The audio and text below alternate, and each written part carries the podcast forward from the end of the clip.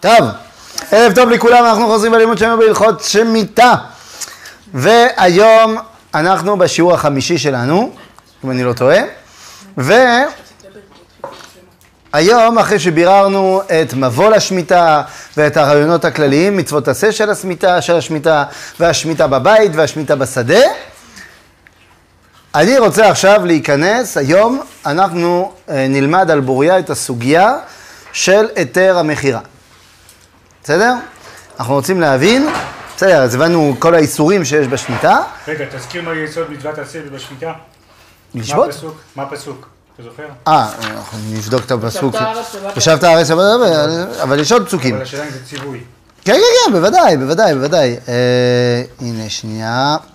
שנייה, שנייה, אני אביא לך את הפסוק בדיוק. מקץ שבע שנים תעשה שמיטה, תעשה שמיטה, וזה דבר השמיטה, שמות כל בעל מה שהוא ידו אשר יעשה ברעהו, לא יגוש את רעהו ואת אחיו, כי קרא שמיטה לשם.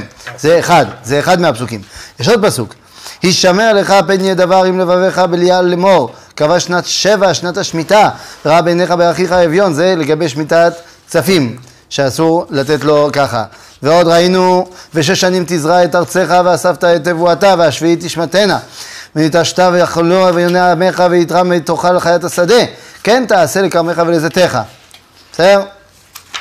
אה, ועוד ראינו, כי תבואו אל הארץ אשר אני נותן לכם, ושבת הארץ שבת להשם, שש שנים תזרע שדיך ושש שנים תזמור כרמך, ואספת את תבואתה, ובשנה השביעית, שבת שבתון, יהיה לארץ, שבת להשם, שדיך לא תזרע וכרמך לא תזמור, את צפיח צירך לא תקצור, ואת ענבי נזירך לא תבצור, שנת שבתון יהיה לארץ, והייתה שבת, שבת הארץ לכם, לאוכלה, לך ולעבדיך ולאמתך, ולשכירך לתושביך, הגרים עמך ולבהמתך ולחיה אשר בארצך תהיה כל תבואתה לאכול.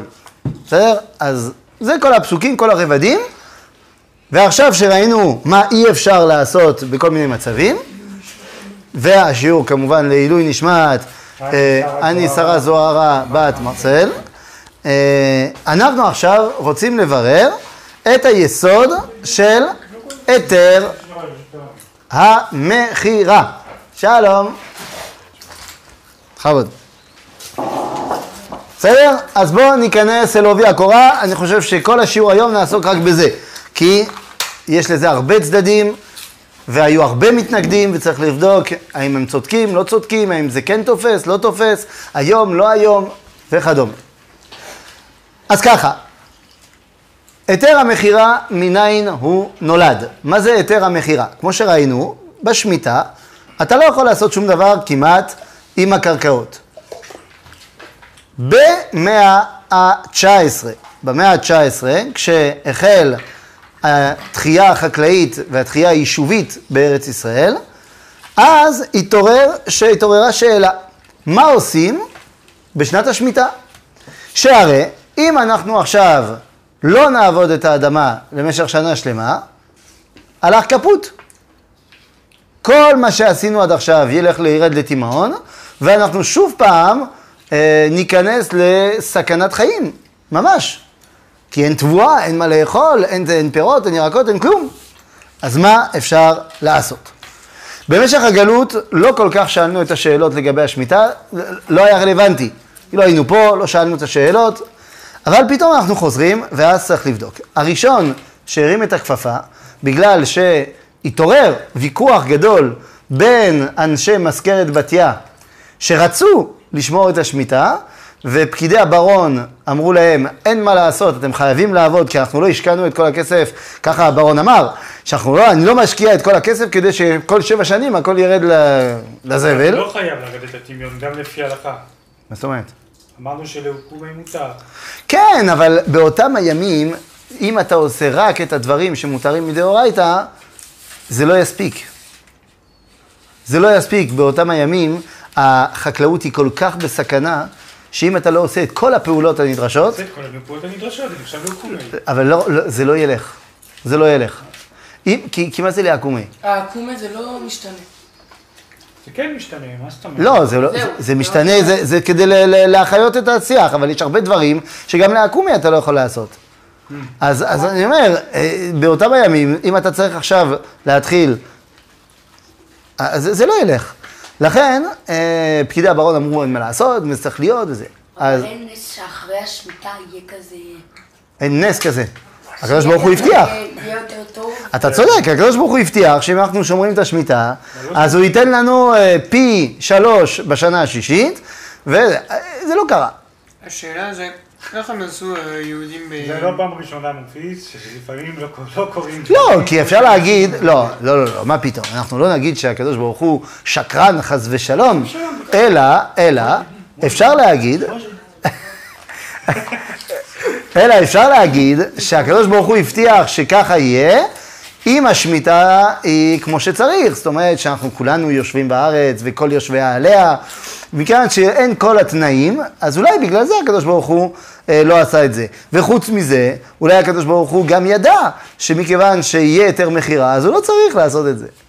אז בקיצור, בקיצור שאלה בבקשה. כן. איך הם עשו כל האשכנזים וגם הספרדים והתימנים שעבדו, אה, שהיו בגלות בארצות איפה היה מאוד מאוד קשה.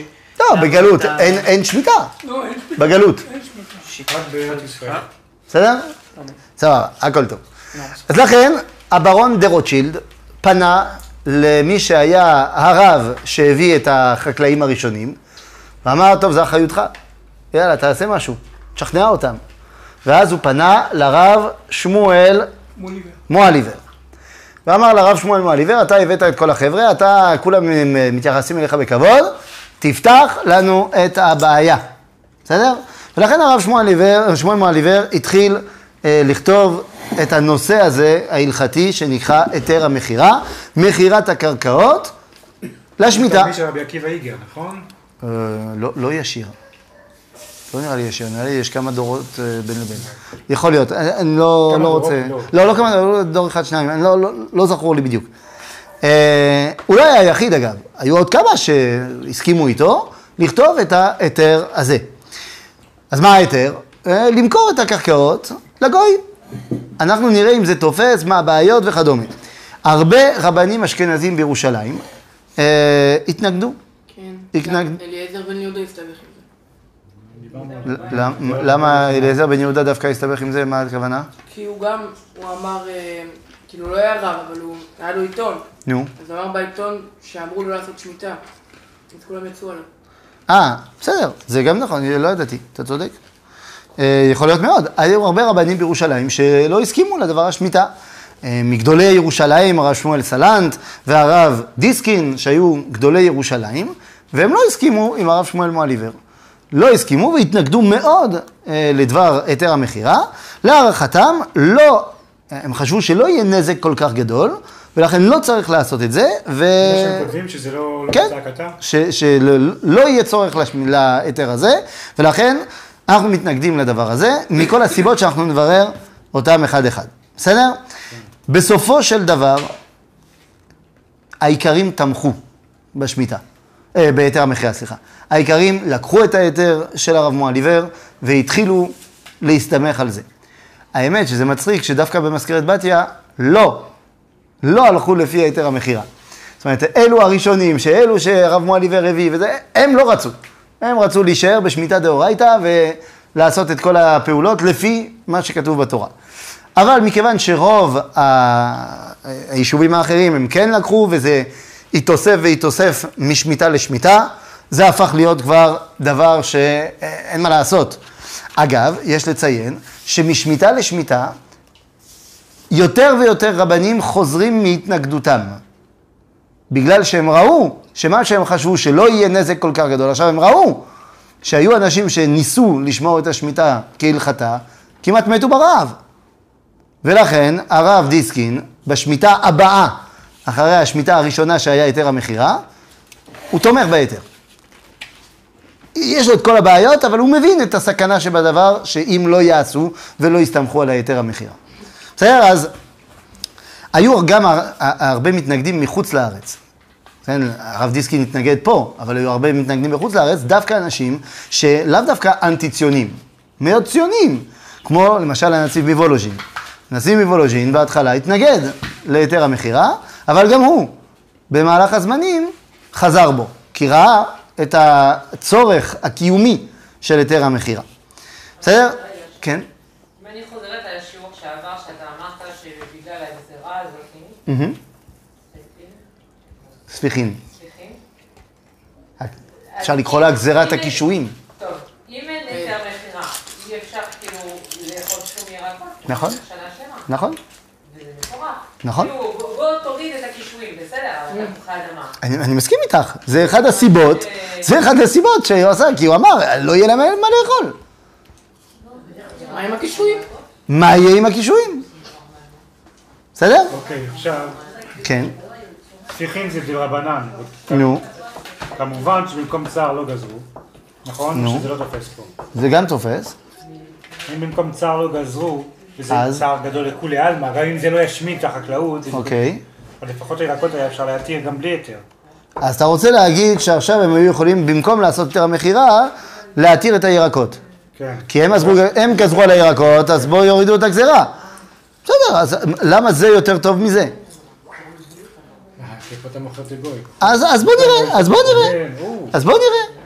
בוא נראה אם זה כזה בעייתי. בסדר? אנחנו ניכנס עכשיו לעובי הקורה. כשאנחנו מדברים על היתר המכירה בצורה קצת משונה, אנחנו קוראים לו על שם הרב קוק. זאת אומרת, כשאומרים היתר המכירה, אומרים כן, זה הרב קוק אה, עשה את היתר המכירה. כמו שראינו לפני רגע, זה לא הרב קוק, זה הרב מואליבר. אבל, מכיוון שהרב קוק הגיע לארץ ועבר פה ארבע שמיטות בתור הרב הראשי לישראל, 1904. אז הוא, ב... בסופו של דבר, הוא הפך להיות הרב, והוא תמך בהיתר המכירה, אז זה נקרא על שמו. אבל זה לא הוא באמת המציא, אבל הוא לקח את זה ולקח את זה עוד טיפה קדימה. בסדר? אז אנחנו נבדוק בדיוק מה, מה הסיפור. אז צריך לדעת שמצד אחד, אה, אחרי השמיטה הראשונה, כולם ראו שההיתר הזה נצרך ביותר, כי אם אין את ההיתר המכירה, אה, אנשים מתים ברעב פשוט, ולכן הרבה הרבה הרבה מתנגדים, כמו שאמרנו, חזרו מהם. אבל מאידך גיסא, ראו שהאנשים משתנים. אצל הרב מואליבר, כמה היו? מאות אה, חקלאים? עכשיו בדורו של הרב קוק זה כבר אלפים? יש הרבה יותר חקלאים, הרבה יותר יישובים. אז אולי אפשר להתנגד עוד יותר למכירה, או שהפוך. עוד יותר נצרך, כי עוד יותר אנשים ימותו ברעב. אם תגיד יש לך עשר אנשים שהם חקלאים, אז אפשר לתמוך בהם מבחוץ. בוא ניתן להם משכורת לשנה שלמה, ואז נפתור את הבעיה. אבל כשיש לך הרבה, הרבה, הרבה מאוד חקלאים, אז זה רק מגדיל את הבעיה. ולכן, ככל שעברו הזמנים ועברו השמיטות, כולם הבינו שנצרך ההיתר. אבל, אה, עדיין אנשים רצו מאוד מאוד אה, להתנגד לדבר הזה, ואנחנו צריכים לברר מדוע. מדוע יש כל כך הרבה אנשים שרצו להתנגד לעניין השמיטה, אה, לעניין היתר המכירה, סליחה. אז ככה, צריך לדעת שהרבה אה, אה, שמתנגדים להיתר המכירה, מבססים את ההתנגדות על היות השמיטה מצווה דאורייתא. ואנחנו נראה שיש קושי בעצם ההתנגדות הזאת.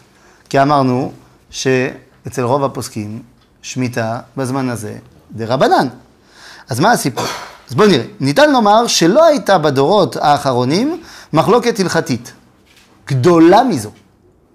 אני אומר בדורות האחרונים, אני מדבר עד, אה, עד שנות ה-70. זה היה המחלוקת הגדולה ביותר מבחינת פוסקי ההלכה, היתר המכירה של השמיטה. ויש לה כמה היבטים. א', שביתה דאורייתא או דרבנן בזמן הזה. זה היבט ראשון. היבט שני, דין קרקעות שמוכרים לגוי. האם אפשר, אי אפשר, מתי כן, מתי לא. דבר, של... דבר שלישי, מצוות יישוב הארץ ולא תכונם. זה שתי דברים שונים. האם אפשר למכור וזה תופס? האם זה תופס? האם המכירה היא תופסת? למה? מצד מה? מצד שאתה לא מוכר זה לא תופס? אנחנו נראה, אנחנו נראה, אנחנו נראה. לא, בגלל בעיות משפטיות. הלכתיות, משפטיות הלכתיות. טוב, נראה. בסדר, עוד שנייה נראה.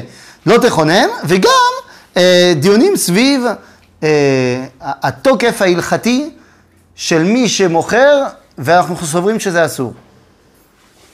אם אנחנו סוברים שזה אסור למכור, והרבנים הראשיים הם מכרו, האם זה תופס? מי זה אנחנו? אנחנו, מי שסומך על היתר המכירה. החקלאי, אני, טוב. בסדר? אז בואו נראה.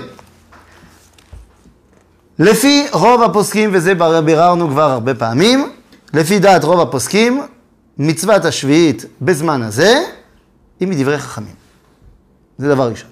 ויש, וכבר אמרנו את זה, שיש אפילו כמה שאומרים שאין מצוות שמיטה בזמן הזה, אלא זה רק מידת חסידות. זה לא רוב הפוסקים, אבל יש כמה מהם שכן. אה, כן, אה, כתוב שם איפשהו, אמרנו את זה גם, אה, בשיעור. וואלה, אני לא זוכר להביא לך שמות. אנחנו נראה, אה, לא זוכר. הטענה שלהם זה אותו טענה כמו, זאת אומרת של הדרבנן.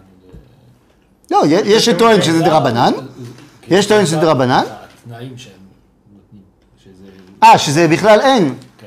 אה, לא, לא, לא, התנאי שהם אומרים ש... אה, לא התנאי, אלא הסיבה שהם באים ואומרים אין שמיטה בזמן הזה, זה מכיוון שברגע שגלינו מארצנו, וזה פחות או יותר 300 שנה אחרי חורבן המקדש, לא רק שגלינו, אלא גם איבדנו את החשבון. זאת אומרת, לא רק שאנחנו לא בעלי הבית, אלא גם אנחנו לא, לא יודעים בדיוק מתי שמיטה. אה, באמת? בוודאי. אמרנו את זה בשיעור הראשון או שני, אני זוכר, אה, שיש חמש שיטות מתי מחשבים את השמיטה ואיך מחשבים את השמיטה. היום הסכמנו, כי זו הסכמה כללית, אבל אנחנו לא יודעים שזה אמת. כן, אנחנו לא יודעים בדיוק. בסדר? אז מתוך שכזה, שאומרים, אז תשמע, זה לפי הדרך הזה, אתה לא יכול לדעת, זה, זה גם לא דה רבנן, זה כלום. אי אפשר, אין. מי שרוצה, מידת חסידות. ספק דאורייתא לחומרא. אבל אל תעזבו בכלל. ספק דאורייתא לחומרא, אבל מי אמר שזה דאורייתא? כי אם זה רוב יושבי עליה, אז כשאין רוב יושבי עליה, אז בכלל אין שאין מה לדבר. וזה בוודאות שאין לנו את הספרות, כאילו, לא יודעים את השנה, מתי זה... אה, כן, כן, זה אנחנו לא- בוודאי לא יודעים. בעזרת השם, מתי שהוא, אה, נדע. אבל בינתיים אנחנו לא יודעים. בסדר? אז קצת מהאחרונים סוברים שהחיוב בזמן הזה מן התורה, אבל זה קצת מאוד. ומנגד הרוב אמרנו, חושבים שזה, מידה, שזה מדרבנן וקצת מידת חסידות, אה, וקצת מידת חסידות. ולכן, מה הסיפור? מכיוון שלמדנו שרוב הראשונים פסקו שזה מדי רבנן, אז אם זה מדי רבנן, למה אתה כל כך מתנגד למכירה? שהרי אה, יש דברים הרבה הרבה יותר חמורים שאתה מסתמך עליהם, שהם דאורייתא, לכולי עלמא בזמן הזה, ואתה עדיין סומך עליהם. דבר שני, יש בכלל ספק ספקה אם יש בכלל שמיטה, כמו שראינו עכשיו, ולכן למה אתה מתנגד לפתרון שנתנו למשהו שאולי אפילו לא היה צריך לתת פתרון? עכשיו, מה הם הדברים שלמשל, אנחנו יודעים שיש דברים הרבה יותר חמורים שאנחנו מסתמכים על המכירה הזאת? חמץ. חמץ, למשל. מה, מה הבעיה? הרי חמץ זה דאורייתא. זה דאורייתא לכולי עלמא, לא ייראה ולא יימצא. ועדיין אתה רואה כולם מוחאים את החמץ, דבר שאני לא מבין איך ולמה. בסדר, אני לא מבין למה אנשים פרטיים צריכים למכור את החמץ. אני מתנגד למכירת החמץ באנשים פרטיים. צריך להוריד את זה, זה מהאסירים, זו הבעיה היחידה. נו, באמת. באמת. מה באמת? מה? נו, באמת. אתה מוכר את החמץ בגלל החתיכה על הסיר? אני חושב שכן. אתה לא צריך, בסדר? מה זה? אגב, לא. לא, זה ברור שלא. זה לא תופס גם, בגלל שאחר כך אתה צריך לגבול אותה מחדש. לא, אבל זה ברור שלא. הסיר שלך אולי לא קשר לפסח, אבל הוא בוודאי, החמץ, אם נניח שזה חמץ, בוודאי שהחמץ לאחר הפסח, שהוא על הסיר הוא פגום וזה, נו באמת, אל תהיה... זה לא, זה ודאי, ה... קיצור, זה, זה לא העניין. אלא מה? אז אנחנו מסתמכים על הדבר הזה. יש עוד דבר, שזה מצווה דאורייתא, שאסור לנו לסמוך עליו. למשל, אה, פטר, פטר חמור ובכורות. יש מצווה שהבכורות של הבהמות יהיו לכהן, ויש דברים שאתה לא יכול לאכול. אז איך אנחנו עושים את ההיתר הזה? אז מה שעושים, זה שעושים שותפות עם הגוי. עושים שותפות עם הגוי, ונותנים לו קצת מהרווחים של הבהמות. בזה שאנחנו יודעים בוודאות שהוא לא בא לדרוש את החלקים שאסורים. שזה הקנה והוושת. אז ברור שהוא לא עושה את זה. בסדר, ועדיין המכירה, כולם מסתמכים עליו. ולכן, מה הסיפור כל כך על ענייני היתר המכירה? בסדר? אז בואו נראה.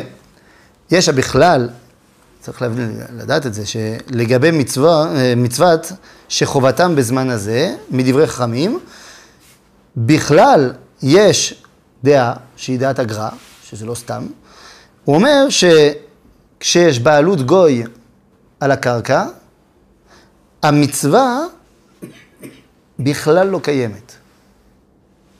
למה אני אומר את זה?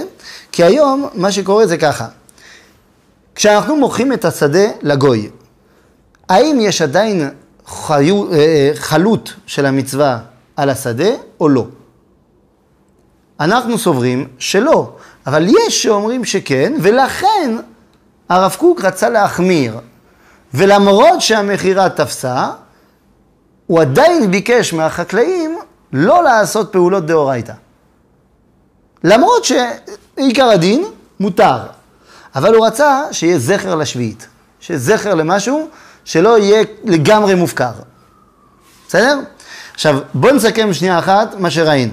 דבר ראשון, על פי הראשונים שסוברים שאין חובת שביעית נוהגת בזמן הזה, לא צריך בכלל לעשות היתר המכירה. בסדר? ומי שסובר שזה מדברי חכמים, אין שום בעיה לעשות היתר המכירה.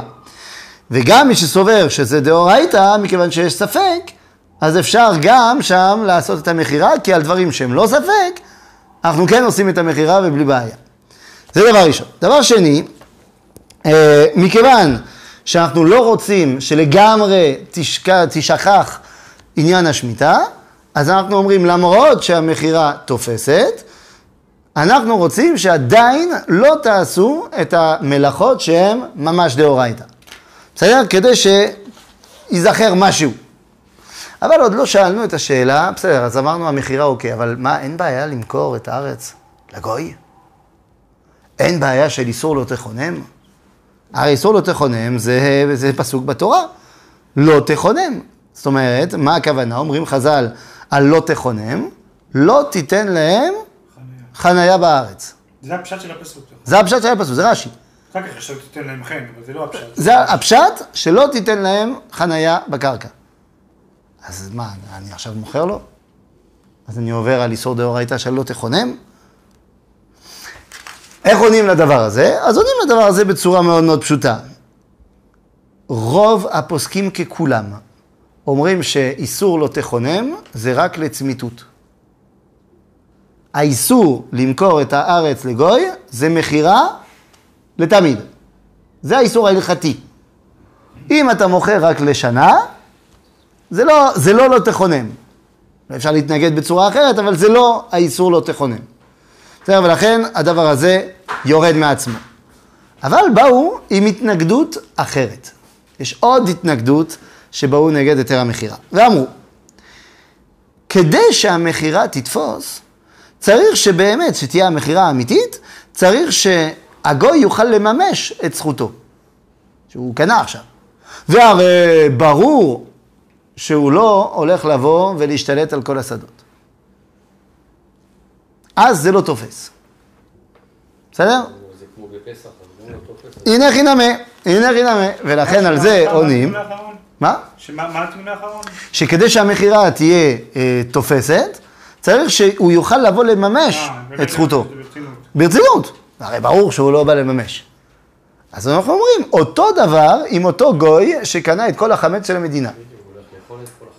באמת, לא רק לאכול, הוא הולך עכשיו לעבור בית בית ול- ולקחת. שהוא חתום על זה גם, הוא חתום? שאסור לו, לא? נכון. לא, מה פתאום, הוא לא יכול. אסור. מה? שאסור לו לבוא? לא, אסור לחתום כזה דבר. אה, הוא לא יכול, כי זה צריך להיות שלו. אבל ברור לכולם שהוא לא הולך לממש את זה. זה, זה ברור, אין, אה, אין שאלה. וכמו שאמרנו, בעניין דין בכור וחמור, אה, אנחנו גם, ברור, לו, ברור לנו שהוא לא יבוא וידרוש את הקנה ואת הרשת. ולכן, אם לדברים האלו אנחנו אומרים שהמכירה תופסת, אז ברור שגם בענייני מכירת הקרקעות, אז המכירה תופסת. יש שאלה שנשאלה לגבי, כן, אבל כשאנחנו מדברים על מכירה של קרקעות, צריך שזה יהיה רשום בטאבו. כך פוסק השולחן ערוך. אתה רואה? זה לוקח שנה וחצי, אז אנחנו כבר מסיימים. לא, אבל אומר השולחן ערוך, שבעיקרון צריך שזה יהיה רשום בשטר, בשטר שהוא מקובל על המדינה. אנחנו קוראים לזה בטאבו. אז אה, אם כך, אם זה לא רשום, אז זה לא עובד. אז המכירה לא תופסת. אז כאן צריך להבין. דבר ראשון, אם, מתי זה כן צריך להיות רשום בשטר קניין? אם יש חשש שאחד משני הצדדים לא יסכים על המכירה, או יערער על המכירה. אבל אם שני הצדדים מסכימים, לא צריך. ולכן לא צריך לרשום את המכירה בטאבו והכל בסדר.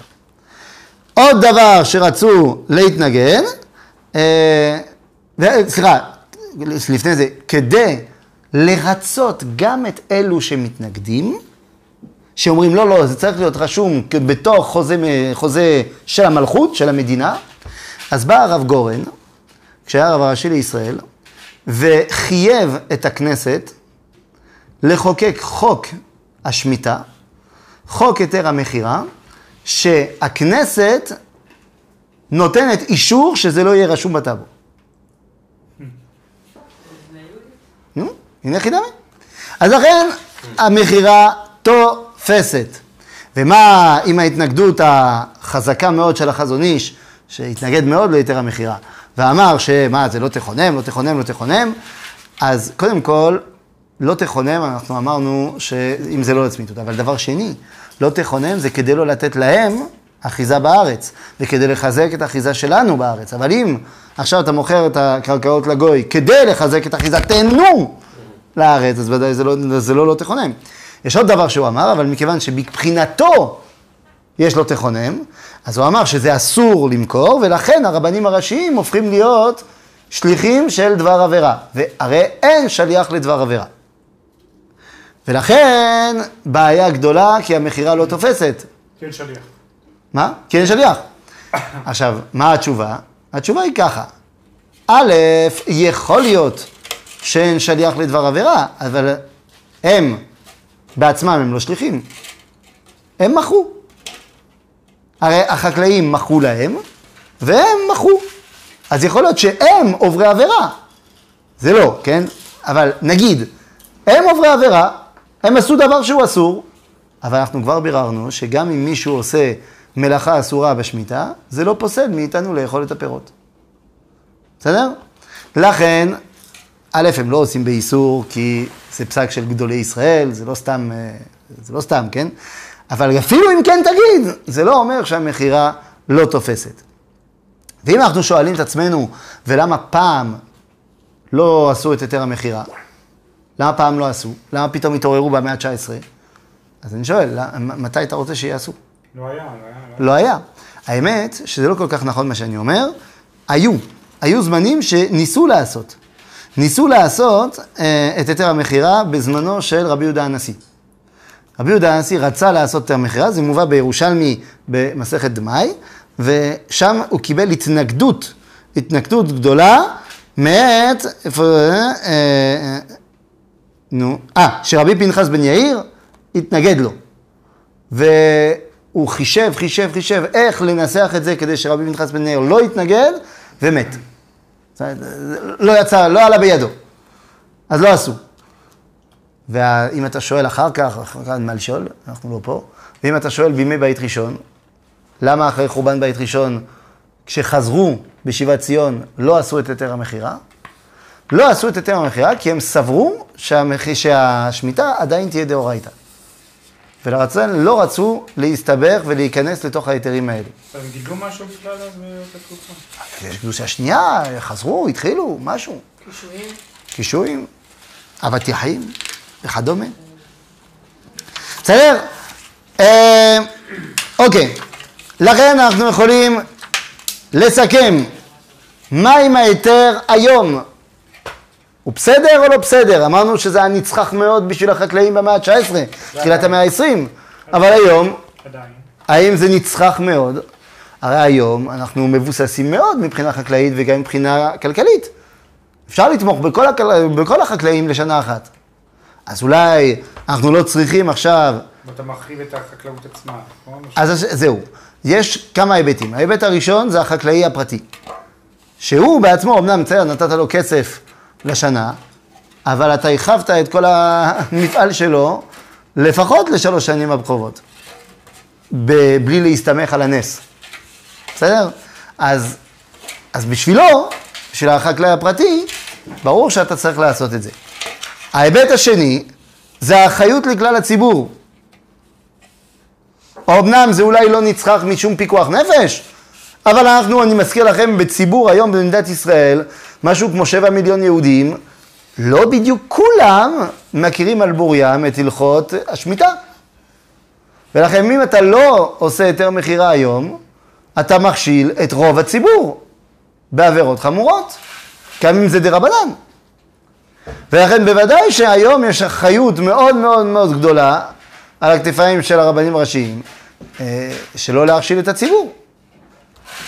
וההיבט השלישי זה מבחינת המדינה. אם אנחנו עכשיו עושים שמיטה כהלכתה, אז אני מזכיר לכם שאומנם היבוא זה כבר, זה בסדר, אפשר לייבא, אבל הייצוא הוא אסור. זאת אומרת שאנחנו לא יכולים לשווק שום דבר במשך שנה וחצי, פחות או יותר. ובכלכלה העולמית, אמנם אמרנו שאפשר לתמוך בחקלאים עצמם, אבל אנחנו מאבדים שווקים גדולים. אם אתה שנה וחצי מפסיק לעבוד עם האנשים, אז הם יחתמו עם ספרד, יחתמו עם טורקיה. ואז אתה מאבד שווקים גדולים, וזה לא רק עניין, לא רק עיבוד כספי, אלא מבחינת uh, הכל. ולכן ההיתר נצרך כיום בוודאי ובוודאי. ועל השאלה האם לי מותר לקנות במקומות של היתר המכירה, לא רק שמותר, אלא לפי כל ההיבטים שאמרנו, זה אולי אפילו, ואני אומר אולי, כי עוד לא עשינו את השיעור על אוצר בית דין, זה אולי אפילו עדיף. אבל מה נגיד למחמירים שרוצים להחרים את פירות היתר המכירה? זה אנחנו שומעים משמיטה לשמיטה. שיחימו. או, אתה אומר שיחימו. שאתה תחים, סבבה, אף אחד לא ידע. אבל כשמדובר ברבנים שיש להם השפעה גדולה, ובאים וצועקים שאסור לקנות מפירות היתר המכירה, ויותר משם, אלא שאסור לאכול אצל מישהו שקונה היתר מכירה, אפילו אם אתה לא אוכל פירות. זה, זה מערער את רמת הכשרות שלו. על זה היה סיפור. אתה רוצה סיפור? סיפור לפני השינה. כן, סיפור. אז היה פעם אה, בחורה מאולפנה, שבמסיבת סוף שנה, זה השנה, זה השנה של אחרי שנת השמיטה, מסיבת סיום סוף שנה, המורה אמרה, מחנכת אמרה, כל אחד מבחינה משהו. ואחד בא עם עוגה. והיא באה וזה, והמחנכת אמרה שאי אפשר לאכול מהעוגה שהכינה ילדה. כיתה י'. עכשיו, למה לא? בגלל שהמורה יודעת שבמשפחה של הילדה סומכים על היתר המכירה. ולכן התנור הזה הוא טרף, ואי אפשר לאכול מהתנור הזה. ולכן כל מה שנאפה בתנור, שהרי שם בישלו, אה, לא יודע, עוגת תפוחים, אז, אה, אז אי אפשר. היא התעצבנה נורא, ולא ידעה מה לעשות, אז היא הלכה לרב מרדכי אליהו. סיפרה את הסיפור לרב אליהו. והרב אליהו אמר לה, האם יש לך אומץ? איזה אומץ? אה. קורש. והיא אמרה, היא אמרה כן. אז הוא אמר לה, כך, תעשי. תבקשי מהמורה, שבוע הבא, עוד שבועיים, שהיא תזמין אותך לשבת. אוקיי? אז אה, חזרה, אה, אחרי שבועיים, המורה הזמינה אותה לשבת. חזרה לרב אליהו, אוקיי, הזמינה אותי לשבת. ומה עכשיו? עכשיו, לפני שאת הולכת לאכול אצלה ארוחת שבת, תאכלי הרבה, שלא תהיי רעבה, חבל. כי ברגע שאת עוברת את הדלת של המורה, את לא מכניסה שום דבר לפה. באיזשהו שלב המורה תשאל, למה את לא אוכלת? ותגידי לה שהרב אליהו אמר שאסור לאכול בבית הזה, זה לא כשר. לכן את לא יכולה לאכול. כך עשתה הילדה, הנערה. הלכה לא אכלה, ואז מה, למה את לא אוכלת? "אה, כי הרב אליהו אמר שאסור לאכול מהאוכל הזה. האבא של המשפחה למחרת, מיום ראשון, ניגש אל הרב אליהו. סיפר את הסיפור ואמר, "הרב, כבוד הרב, למה חושד בכשרים? וענה לו הרב אליהו, אולי אתם, במשפחה שלכם, ואני יודע מה התשובה, אתם נותנים אה, תה בסוף הארוחה? כן? כשיטת, אה, כמובן, הספרדים, כן? כן, אבל אתה יודע שיש שיטה אחת של החזון איש, שאומר שאין שום אפשרות שהיא. לשתות תה בשבת. שום? שום אפשרות.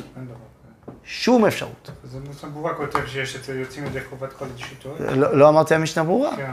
המשנה ברורה כותב, אבל יש דעה של החזון איש, שגם תמצית זה בעיה. תמצית חמה. גם תמצית חמה זה בעיה, ותמצית קרה זה לא תה. זה מין סוג מגעיל. לא, בסדר? לכן הוא אומר, מכיוון שיש שיטה אחת שאומרת שאי אפשר, אז אתם לא עושים את השיטה הזאת, אז אתם פושעים גדולים, נכון?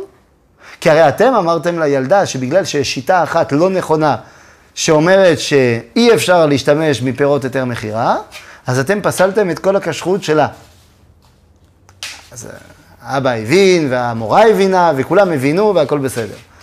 זאת אומרת, ברור שמי שסובר שמבחינתו יותר המכירה זה לא בסדר, א', הוא לא צודק, אבל ב', בוודאי שאם הוא מחרים את פירות היתר המכירה, הוא עובר עבירות עצומות של א', זלזול בתלמידי חכמים, הוא מזלזל ברבנים הראשיים, מזלזל בגדולי עולם שהמציאו את ההיתר הזה. דבר שני, מחטיא את הרבים, מחטיא את הרבים? fauter le plus grand nombre, מחטיא את הרבים. כי הרי הוא אומר, אתם לא יכולים להשתמש בהיתר המכירה, והרי רוב האנשים לא יודעים איך לשמור את הלכות השמיטה כהלכתם כשאין היתר המכירה. וגם, עוד פעם, אה, באים ומזלזלים, לא רק בגדולים של הדור הזה, אלא בגדולים של הדורות הקודמים, שנתנו את ההיתר הזה. אין, אין, אה, לא זוכר מה החטא, ויש איסור גמור להוציא אדם רשע שהוא לא. נכון? לחשוד, לחשוד. לחשוד בכשרים. לא, יותר מזה, זה יותר מלחשוד בכשרים. יש, יש, אתה, אתה לא יכול סתם להחליט על בן אדם שהוא רשע ולנהוג ככה. יש בזה איסור, לא, לא סתם זה לא יפה, יש איסור הלכתי. נכון או לא? קודם כל זה לשון לא, הרע, זה, זה, זה מוציא שם רע, זה מה שאתה רוצה. יש עוד משהו חוץ מכל זה. קיצור, אתה רוצה עוד איסורים? יאללה. נמצא לך עוד איסורים. בקיצור, זה, זה לא בסדר. מה, מה, זה לא בסדר. בסדר? לכן, אה, אנחנו לא צריכים להיכנע לדבר הזה. היתר המכירה הוא היתר שהוא טוב. אני לא יודע עדיין אם הוא לכתחילאי עדיף על אוצר בית דין, אנחנו נראה בשבוע, לא הבא, אלא לאחר מכן, כי תשעה באב, אבל אה, ההיתר הוא טוב, ובוודאי שאפשר לסמוך עליו, וכרגע הוא ההיתר היחיד, חוץ מיבולחול, אבל זה, זה עוד סיפור, לאכול קישואים. כי אם אתה מסתמך על היתר המכירה, אז כל השדות שנמכרו לגוי, לשנה אחת, מה אין. עושים באוצר הארץ? אוצר הארץ זה אוצר בית דין, זה אותו דבר, זה בגדול. זה כמו... אבל מה? אנחנו, זה כמו אוצר בית דין, נכון, אבל אה, ועוד לא דיברנו על זה. עוד לא דיברנו על זה, בסדר? לרבנות? אם את רוצה שהדשא שלך יהיה היתר מכירה, כן. את צריכה? את, את יכולה לעשות מכירה פרטית, אבל לא השאלה אם את יודעת איך אה, בדיוק וזה, לא, יש לנו איזה תאילנדי. הוא לא תאילנדי, הוא בריטי. את יכולה, את יכולה, אבל את צריכה. לא, אבל את צריכה לעשות, לרשום את זה כחוזה הלכתי, ממש. את לא יודעת לעשות את זה, את יכולה לבקש מרבנים שיכתבו לך אה, חוזה הלכתי כמו שהם עושים ברבנות, או פשוט אה, לפנות אה, אל הרבנות, אה, או אל רב שהוא אה, אה, רבנות ירושלים וזה, ולמכור את השדה שלך בהיתר המכירה. אני אישית, אם כבר את שואלת אותי, אני לא חושב שזה עדיף. למה? כי מצד אחד אנחנו מוותרים על קישואים, אבל אנחנו זוכים במצוות השמיטה בגינה שלי. ואני לא חושב שיש פה סכנה להתמוטטות כלכלית אה, אם את תצטרכי להיפרד מן הקישואים, ולכן אני חושב שה... זה לא את אמא יכול להיות, אני, אני לא יודע. אבל יכול להיות, אני חושב שברמת הפחת של הגינה, אולי עדיף לזכות פעם בשבע שנים במצווה של קדושת שביעית. שאנחנו נברר אותה בפעם הבאה, אבל אני חושב שבמשקל עדיף בקטע הזה לשמור על קדושת שביעית מאשר למכור את הגינה להיתר המכירה, למרות שאפשר. למרות שאפשר. בסדר? טוב, אז ניפגש בפעם הבאה. רגע, רגע, הנה, אה, סרטון, פעם. סרטון, סרטון. סרטון, אתה רוצה סרטון?